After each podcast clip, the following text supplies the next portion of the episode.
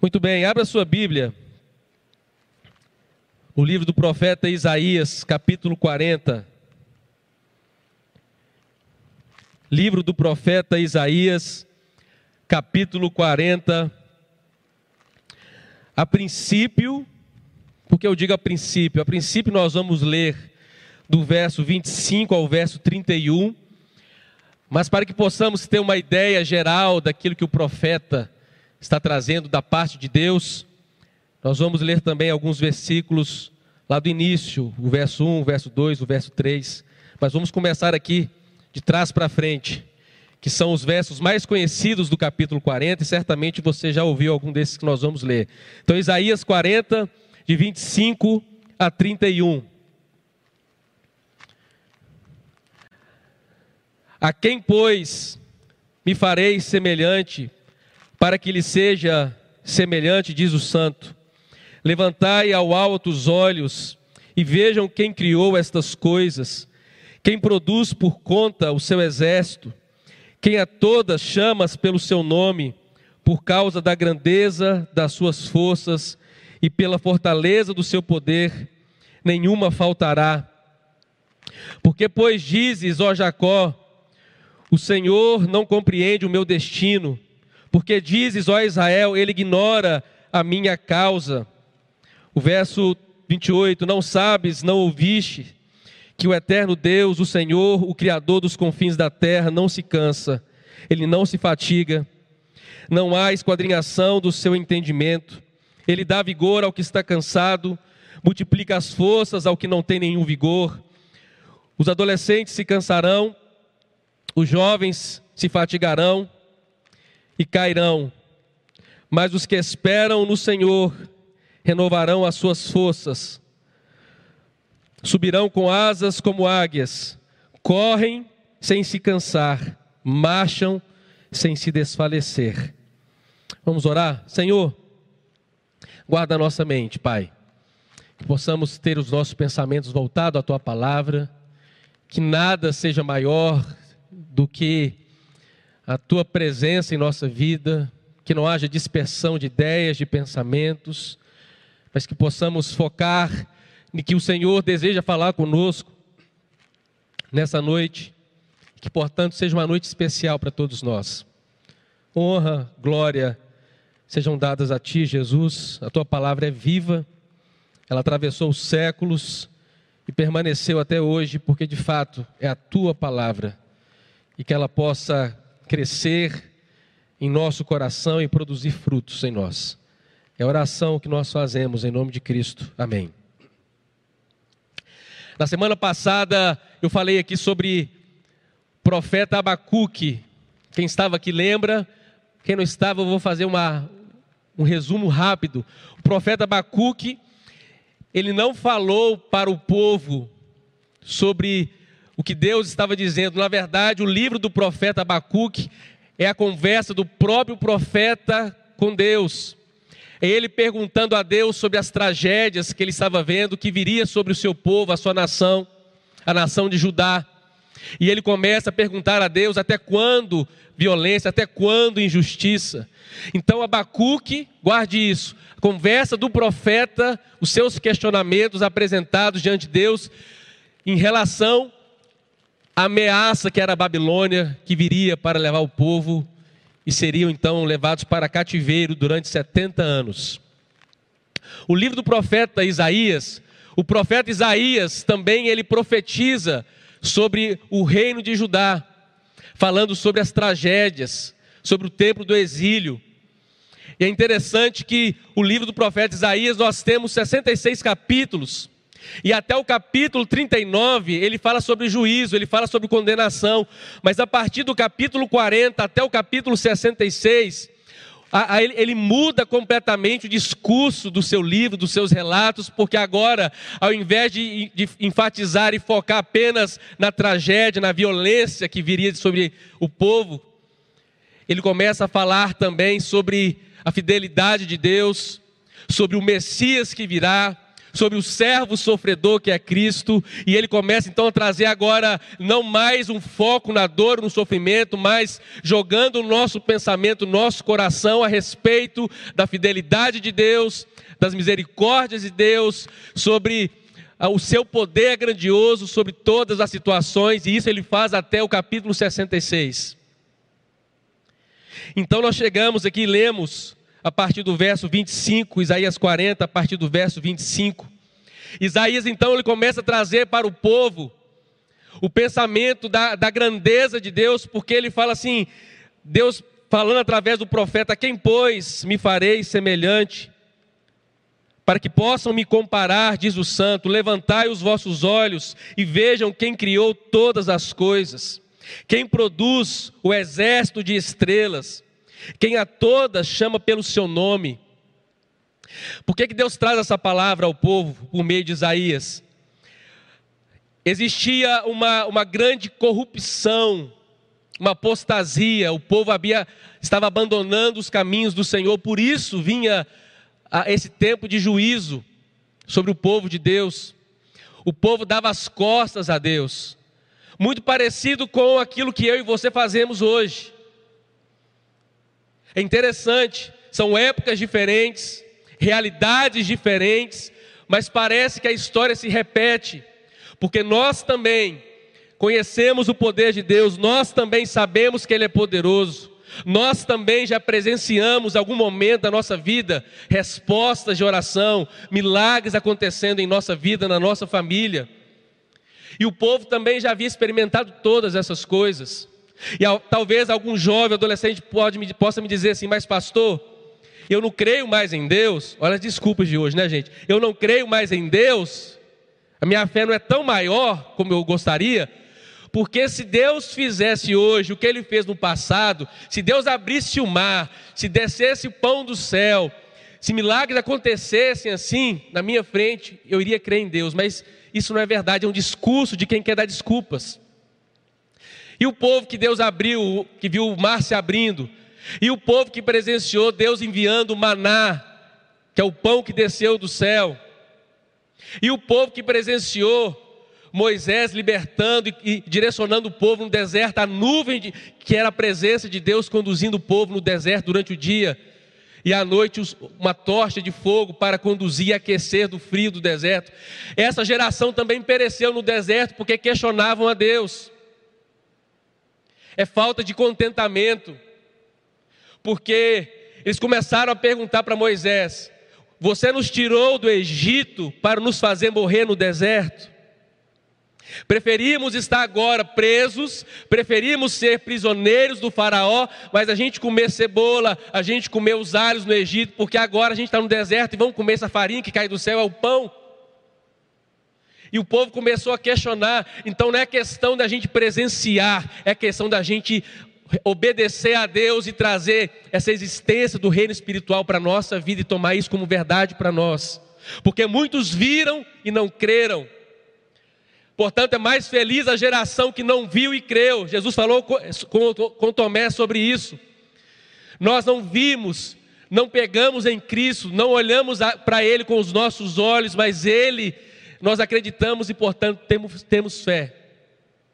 E aqui essa geração, Deus está dizendo para eles: Isaías, diga a esse povo, eles estão adorando os astros do céu, eles estão venerando o sol, eles estão se prostrando diante da lua, dizendo que a lua o sol são deuses, eles estão considerando as estrelas como deuses também. Então diga para eles que eles, se eles estão se curvando diante dessas estrelas, diga que eu fui que criei as estrelas. E não apenas isso, Isaías. Diga para eles que a cada uma das estrelas que existe no universo, eu conheço uma a uma e cada uma eu a chamo pelo nome.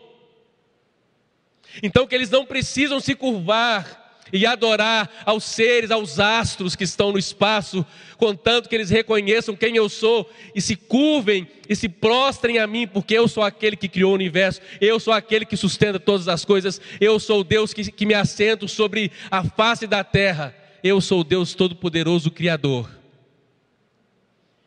Deus é poderoso, gente. Deus ele é o Criador de todas as coisas.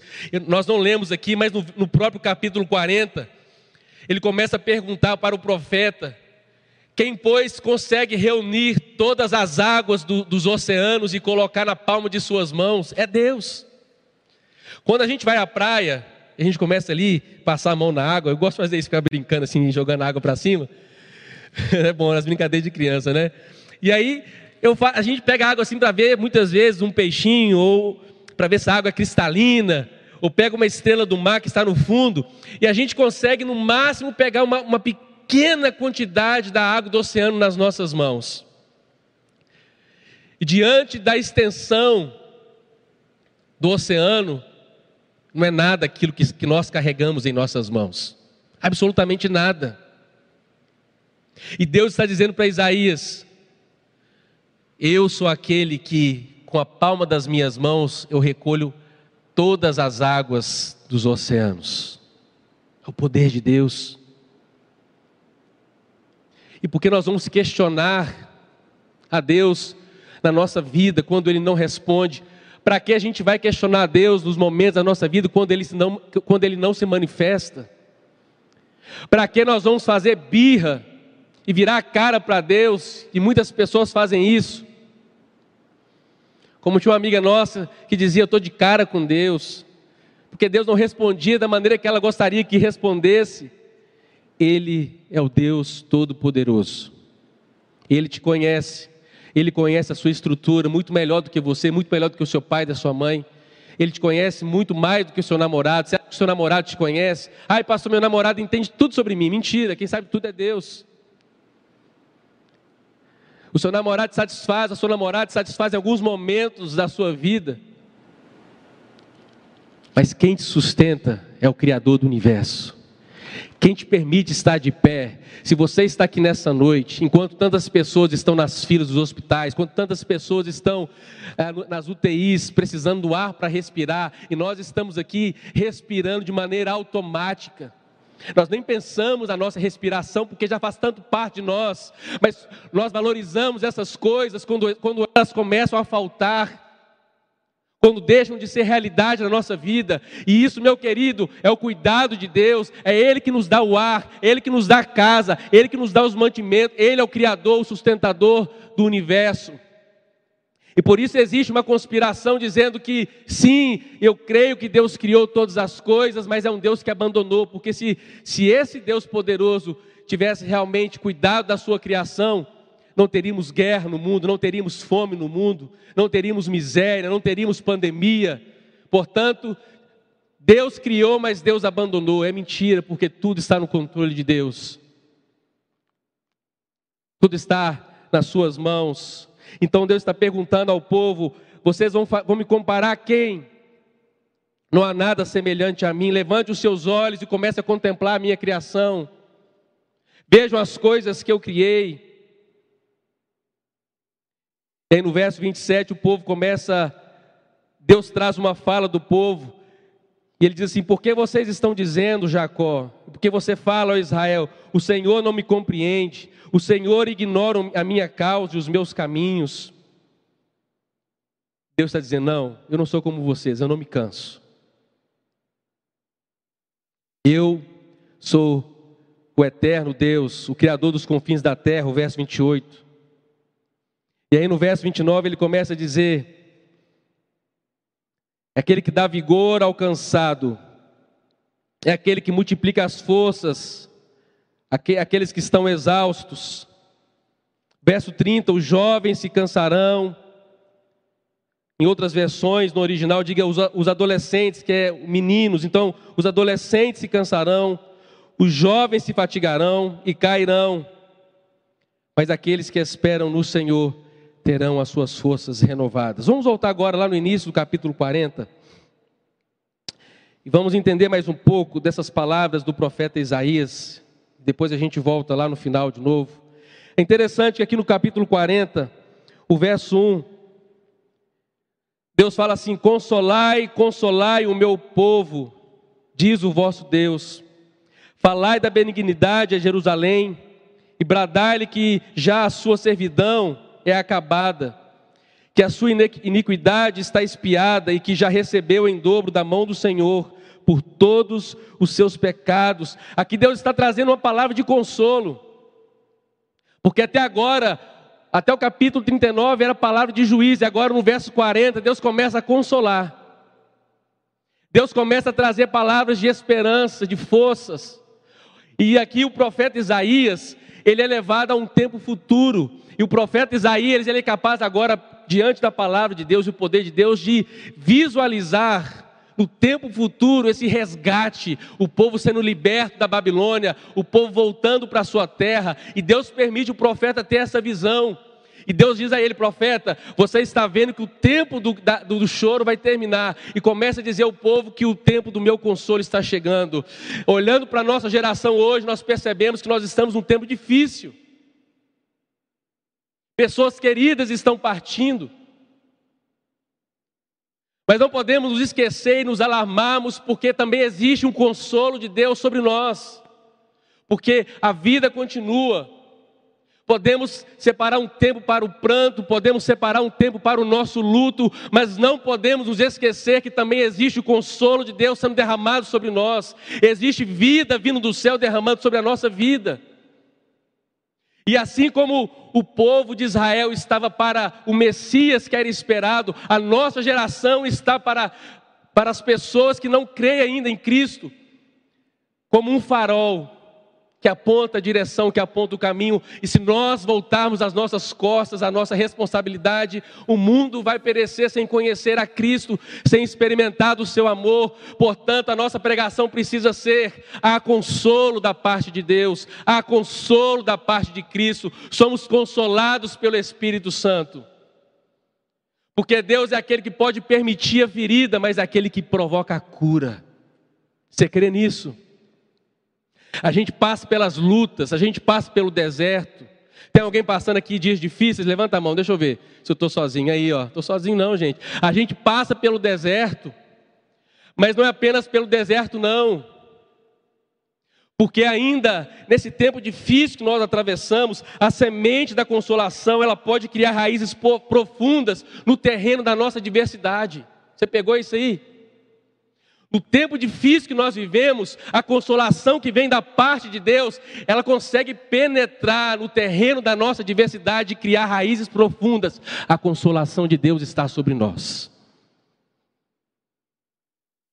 Por isso, eu quero que você volte para sua casa, você que está na sua casa e tome essa palavra de Deus sobre a sua vida, sobre a sua família. Há consolo de Deus para mim. Vamos falar todo mundo junto? Há consolo de Deus para mim. Há consolo de Deus. Consolai, consolai o meu povo, diz o Senhor. O verso 3: Vós, daquele que clama no deserto, preparai o caminho do Senhor, endireitai no ermo vereda ao nosso Deus. Verso 4: Todo vale será exaltado, todo monte e todo outeiro serão abatidos, e o que está torcido se endireitará, e aquilo que é áspero se aplanará, e a glória do Senhor se manifestará. Essas palavras já apontavam também para João Batista. A voz do que clama no deserto é aquele que veio preparar o caminho do Senhor. E aí o profeta trazendo para aquele povo essa palavra tão linda e tão poderosa da parte de Deus. Se você não entendeu nada do que eu, que eu, que eu li aqui agora, você vai entender. Em outras palavras, Deus estava dizendo ao profeta que fosse transmitido ao povo. Ele estava dizendo o seguinte: os vales, o que, que representa o vale? Quando a Bíblia menciona sobre vales, momentos difíceis, momentos de trevas, momento de morte ou sombra da morte, como nós vemos no Salmo 23. Então Deus está dizendo o seguinte: aqueles vales, ou os vales que existem na sua vida, eu vou endireitar, não haverá mais vales. As montanhas que dificultariam vocês atravessar os momentos da vida, em vez de vocês se esforçarem para subir montanhas, as montanhas que estiverem no caminho, eu vou achatá-las. Não existirá mais montanhas. O que, que Deus está dizendo com isso? Que quando nós confiamos nele e abraçamos o consolo que vem do alto, todas as dificuldades, elas não desaparecem, mas é como se desaparecessem, porque Deus ele começa a preparar um caminho para nós no meio do deserto. Os vales são, são, são exterminados, os montes são achatados. Em outras palavras, Deus está dizendo: olha, vamos colocar um tapete nesse caminho vermelho, porque está vindo o nosso redentor, e é verdade. Não vamos olhar apenas para os problemas que nós enfrentamos, que a nossa nação e o mundo está enfrentando, mas peguemos essa palavra de Deus, porque Ele já preparou para nós um caminho. E Ele se, se ocupa em colocar para nós esse caminho de retidão, não é o nosso trabalho nos cansarmos, o nosso trabalho tão somente é confiar em Deus. O meu trabalho é confiar em Deus. Portanto, não devemos nos preocupar com as coisas, mas devemos confiar no Senhor. Ele está dizendo, Isaías, fale ao povo. Não é que o sofrimento vai desaparecer, não, Isaías, mas se eles confiarem em mim, tudo que for preciso para que eu torne a caminhada, a vida mais abundante, mais feliz, mais esperançosa, eu vou fazer. Eu sou o Senhor. No verso 6 nós encontramos assim: Vocês que dizem, clama, e alguém disse: A quem eu vou clamar? Toda, toda a carne é erva, e toda a sua beleza como as flores do campo. Seca-se a erva, as flores caem, soprando nelas o hálito do Senhor. Na verdade, o povo é erva. Verso 8: seca-se a erva, caem as flores, mas a palavra do nosso Deus subsiste eternamente. Isaías começa a olhar para o povo e perceber que aqueles que seriam levados para o cativeiro, muitos morreriam, muitos seriam destruídos, Afinal de contas, o Império Babilônico tinha interesse em primeira mão em levar para a Babilônia pessoas instruídas, os jovens cultos, como foi levado lá, né, os rapazes que nós conhecemos, Daniel, os seus amigos, e eles foram treinados na doutrina, no conhecimento da Babilônia. E as pessoas que não tinham conhecimento, as pessoas que, que não tinham ah, ah aos olhos da Babilônia, algo para oferecer, foram desprezadas, foram mortas. E aí Deus está dizendo: olha, o ser humano é assim mesmo. O ser humano é como a erva, é como a flor. Hoje está vivo, hoje tem beleza, mas daqui a pouco murcha e seca e morre. Isaías diga ao povo que tudo isso vai passar. As pessoas perecerão mesmo, a gente vai ter saudade, a gente vai chorar perda. Mas eu estou com vocês eternamente, porque eu, a minha palavra, não morre, eu sou eterno. As gerações vão embora, mas eu permaneço acima do tempo, eu permaneço acima da história. Meus queridos, se a gente tomar essa verdade sobre a nossa vida, precisamos confiar em Deus. A gente, eu e Johanna, a gente conversou um pouquinho sobre isso hoje, falando sobre as famílias que perdem entes queridos, pessoas queridas, e como a gente não está preparado para lidar com a morte. A gente sofre, a gente chora e Deus entende muito bem. Mas tem pessoas que entram para o quarto e tornam a vida tão amarga, mas tão amarga pela partida de alguém, que a vida perde todo o sentido, perde todo o brilho. E não é isso que Deus espera de nós, os servos, nós que confiamos. Pastor, quer dizer que eu não posso mais chorar por alguém que, se, que foi, que morreu, que eu conheço, meu pai, minha mãe. Não é isso que eu estou dizendo. Estou dizendo que quando nós depositamos a nossa confiança em Deus, nós vamos saber e ser realistas de que as pessoas vão passar. E se Deus permanece, devemos nos celebrar nele, porque o nosso choro será consolado. Nós seremos abraçados pelo Senhor na certeza de que algum tempo no futuro nós iremos encontrar com Ele.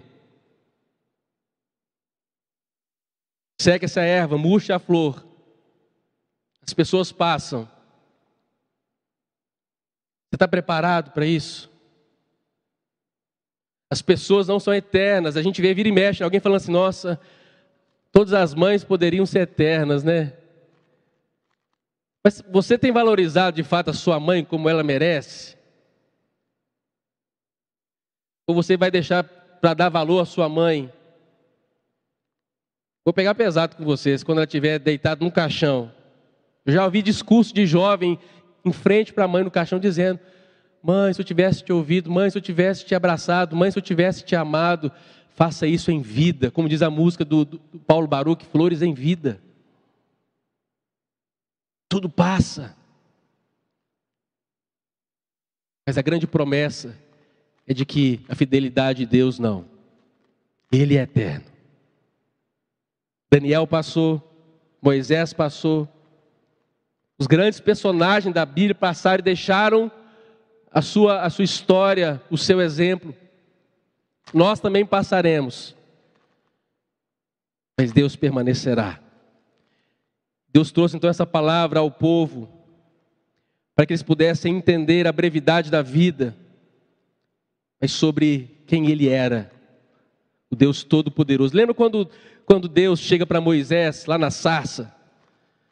Moisés, Moisés, Moisés. Aí Moisés, oh. Mas Senhor, eu vou chegar no Egito com uma vara na mão, com um porretinho, aí o faraó vai olhar para mim e falar assim: Quem é você? Eu vou falar o quê?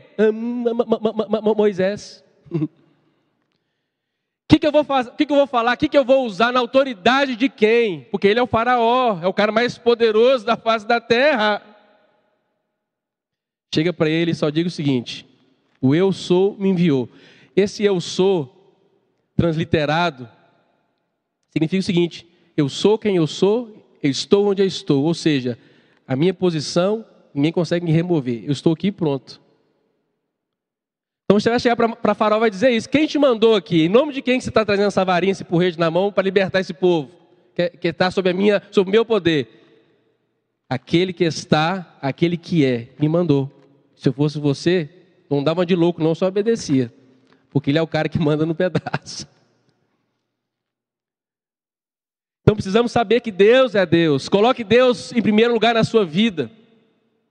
Coloque Deus sobre todos os seus relacionamentos, porque Ele é. Coloque Deus sobre os seus projetos, sobre os seus planos, porque Ele é poderoso para realizar os projetos do nosso coração. É Ele que constrói a nossa história. Ele é. Abrace essa verdade nessa noite. Se apegue ao Senhor. Ele é o Deus da nossa salvação. Verso 11: Como pastor apacentará o seu rebanho, entre os braços recolherá os cordeirinhos e o levará no seu colo. As que amamentam, ele as guiará mansamente. Lembra no sábado passado que eu falei sobre a figura do pastor? Falei do Salmo 23 que a figura de Deus como pastor não era apenas para Davi, não é que Davi tinha uma visão apenas para ele, a Deus é meu pastor, não. A visão de Deus como pastor, aquele que cuida, aquele que apacenta, estava na consciência de todo o povo judeu, de todo o povo hebreu. Então agora Isaías está trazendo de novo, como pastor, ele apacentará o seu rebanho, é ele que provê, é ele que cuida de nós nos mínimos detalhes da nossa vida. Eu me recordo uma vez que eu e Johanny voltando das nossas férias, lá do, United States, nos Estados Unidos, e aí começou uma turbulência muito forte, muito forte. Eu falei, essa aeronave vai cair. Falei, Johanny, Johanny, adeus. Adeus, hasta la vista. Mas eu lembro que naquele momento de aflição, eu peguei, segurei assim na mão da Johanny, e no silêncio do meu coração eu comecei a orar, falei: Senhor, a nossa vida está nas tuas mãos. E por favor, nos ajude a atravessar esse momento de turbulência, confiando em Ti, porque nós pertencemos ao Senhor. E olha, experiência nossa, acredite se quiser. Eu falo que sempre experiência é algo particular. Eu conto, você me conta, e a gente acredita se a gente quiser, mas naquele momento a, turbulência não, não passou. Mas eu lembro que a, a gente conseguiu pegar no sono, mesmo no meio daquela agitação, é o cuidado de Deus. É quando nós decidimos colocar a nossa confiança plena em Deus e pensar o seguinte: se tudo se desfizer, se esse avião cair, Ele está comigo. Pois é assim que nós temos que viver a nossa vida, saber que Ele, como o nosso pastor, Ele nos conduz, Ele dirige os nossos pastos. Porque é assim que os pastores naquele tempo, até hoje nas regiões que existem, os pastores mesmo, de ovelhas, fazem. Eles controlam, eles conduzem as ovelhas e, quando precisa, o pastor vai lá e busca aquela ovelha que está perdida, passa o óleo sobre a ovelha que está ferida. Cuidado do pastor. E a nação de Israel pensava em Deus como esse pastor que zela, o pastor que cuida, que pega a ovelha necessitada em seus braços e protege ela contra os perigos. Esse é o nosso Deus. Eu não sei o que você tem passado na sua vida, mas eu sei que dias difíceis nós estamos atravessando. Por isso, minha pergunta é: você já convidou esse Deus que é o nosso pastor para te apacentar de perto e você sentir a, a, direção de Deus em cada escolha que você fizer, em cada passo que você der na sua vida? Deus está dizendo: Eu sou o pastor. E precisamos então tomar posse dessa palavra para a nossa vida. E para a gente finalizar, vamos voltar lá para o verso 29 do capítulo 40. Ele dá vigor ao cansado e multiplica as forças a quem não tem nenhum vigor. Os adolescentes cansarão, os jovens ficarão exaustos e certamente cairão. E Deus está dizendo aqui é que na, na história da humanidade, até os mais fortes ficam cansados. Até aquele que acha que tem todo o poder e tem toda a capacidade atlética, ele se cansa. Eu não sei se você já viu vídeos dos, dos maratonistas né, de ponta. Tem alguns que vão chegando no final, precisam de ajuda, porque o corpo está exausto. O corpo não consegue mais se sustentar, está fraco e cai, e as pessoas vêm para ajudar. Inúmeras cenas nós já vimos assim na internet, na televisão, quando passa, quando é exibido. Então Deus está falando isso. É natural do homem se sentir exausto e cair. Até os bem preparados passarão por isso. E Deus está dizendo, mas eu não, eu, eu sou aquele que não se cansa. Vocês sim ficam exaustos, eu não me canso. Deus nem dorme. Pastor, Deus sente sono? Deus não dorme. O Salmo fala: Eis que não dormita, Eis que não dorme o guarda de Israel, ele está vigiando, olhando sobre a terra, olhando para cada um de nós. Mas os que esperam no Senhor renovarão as suas forças, subirão com asas como águias, correm sem se cansar, marcham sem se desfalecer. Eu gosto dessa versão, quando ele fala que marcham sem se desfalecer, que na maioria das versões dizem, caminharão e não se fatigarão, mas esse sentido de marchar sem se desfalecer é no sentido de que eu e você, quando esperamos em Deus, quando confiamos em Deus, quando recebemos e abraçamos o consolo que vem do alto, nós vamos caminhar em um ritmo certo, sem ficar sem sentir exaustão. É um ritmo o ritmo certo, por isso que a tradução vem como marcha, porque a marcha é aquela coisa batida e vai até o final. Deus está dizendo: aqueles que esperam em mim, se você confia em mim, você vai conseguir passar pelos problemas da vida e não vai perder o ritmo, não vai perder a esperança, porque eu sou aquele que te sustenta, eu sou aquele que te guarda. E quando nós esperamos, essa palavra esperar é muito difícil para algumas pessoas, eu sei. Pastor, eu não consigo esperar. Eu não consigo esperar nem meu namorado. Quando ele fala que vai chegar às sete e meia, chega às sete e quarenta, eu falto cortar o pescoço dele fora. Não consigo esperar. Eu sei que esse vocábulo para muitas pessoas aqui é difícil esperar. Mas para encerrar, eu quero falar duas coisas. Essa espera em Deus, ela precisa gerar em nós não a solidão. Essa espera em Deus precisa gerar em nós solitude. E para quem não sabe, eu vou falar rapidamente a diferença. Solidão é aquela pessoa que se anula, que se exclui porque não tem ninguém por ela.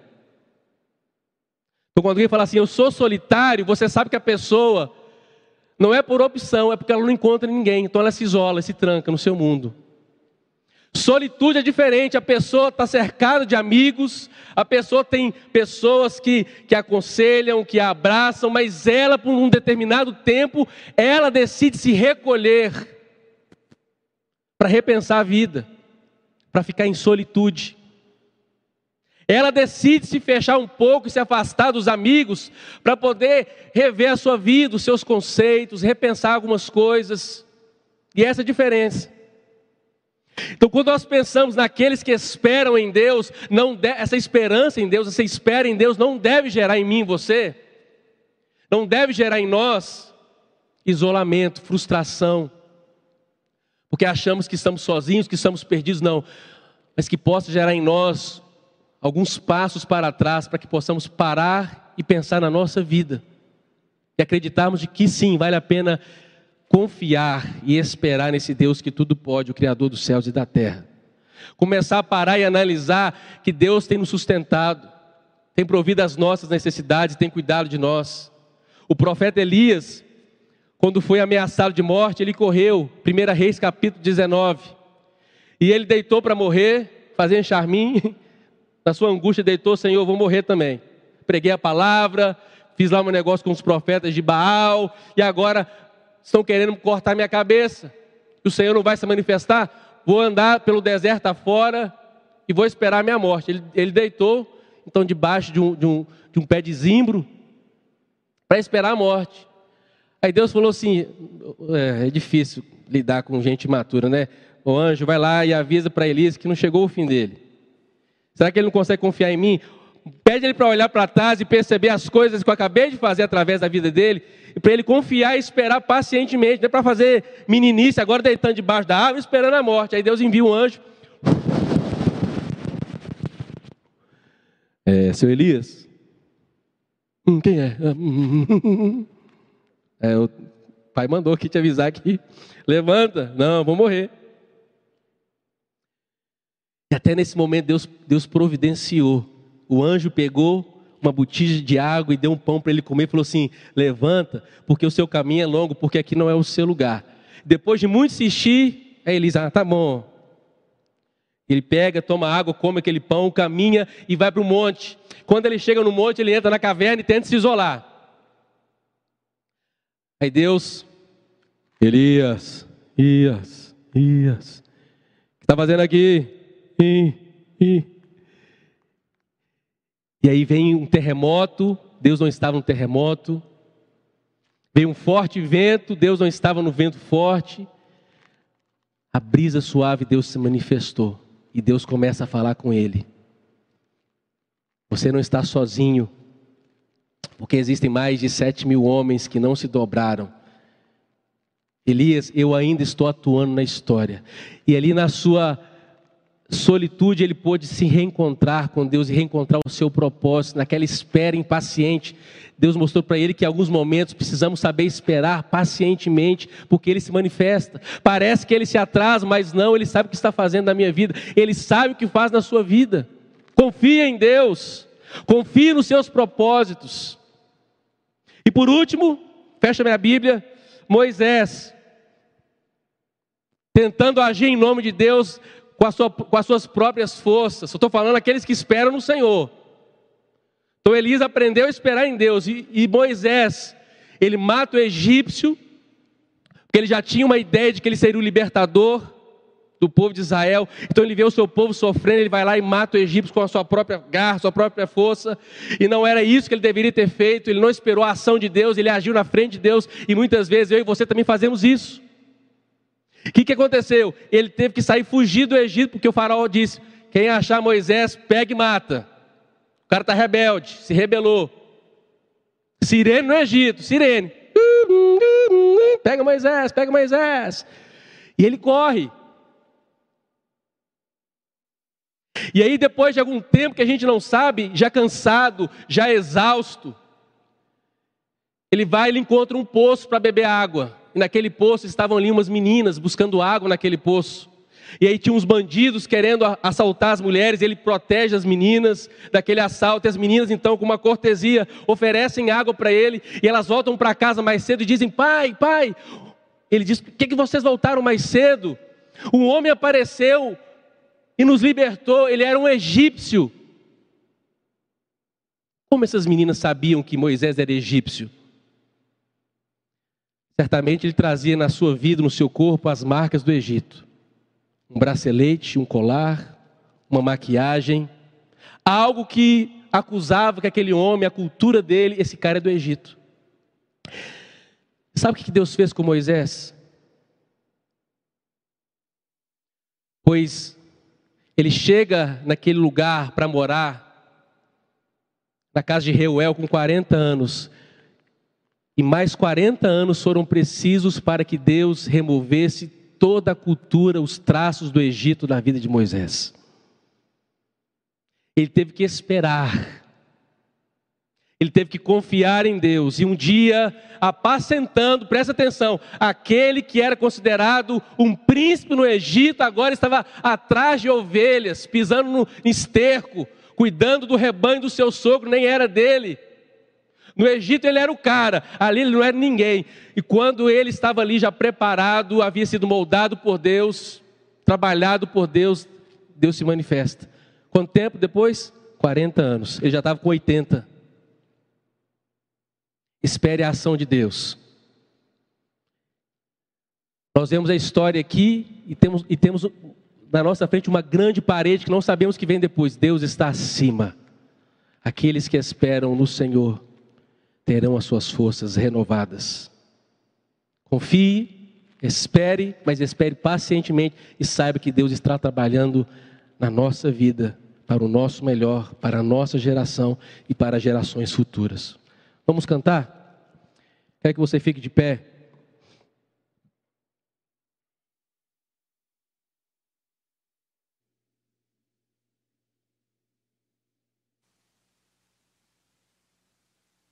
Gente vai cantar uma canção. Eu quero que você pense na sua vida. Viaja para dentro aí, do seu coração, da sua mente. Pense como você está. Como que está a sua confiança em Deus, a sua esperança. Quem é Deus para você? Ele é o criador do universo, você tem essa compreensão. Se você considera Deus como criador de todas as coisas, que conhece as estrelas e a chama pelo nome, está cuidando da sua vida também. Entregue o teu caminho ao Senhor, confia nele.